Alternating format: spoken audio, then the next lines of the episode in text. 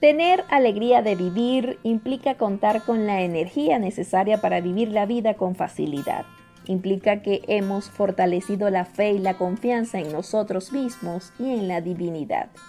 Esta convicción, amigos, nos permite enfrentar las dificultades con la seguridad de que podemos convertirlas en oportunidades para crecer internamente. Cuando dejas que la alegría te llene, esta hace que te manifiestes de forma fresca, espontánea y natural.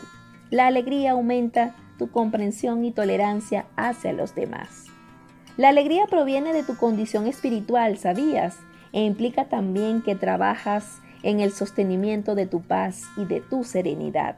Es producto de un trabajo personal e interno que muchas veces exige el sobreponerte a pensamientos negativos, temores y a las dificultades a tu alrededor. La alegría es la expresión serena de un espíritu efervescente, lleno del amor y sabiduría. Es simplemente la expresión natural de un estado interno de bienestar y felicidad. Hoy quiero recomendarte que te refugies en ella para elevarte por encima de los momentos difíciles.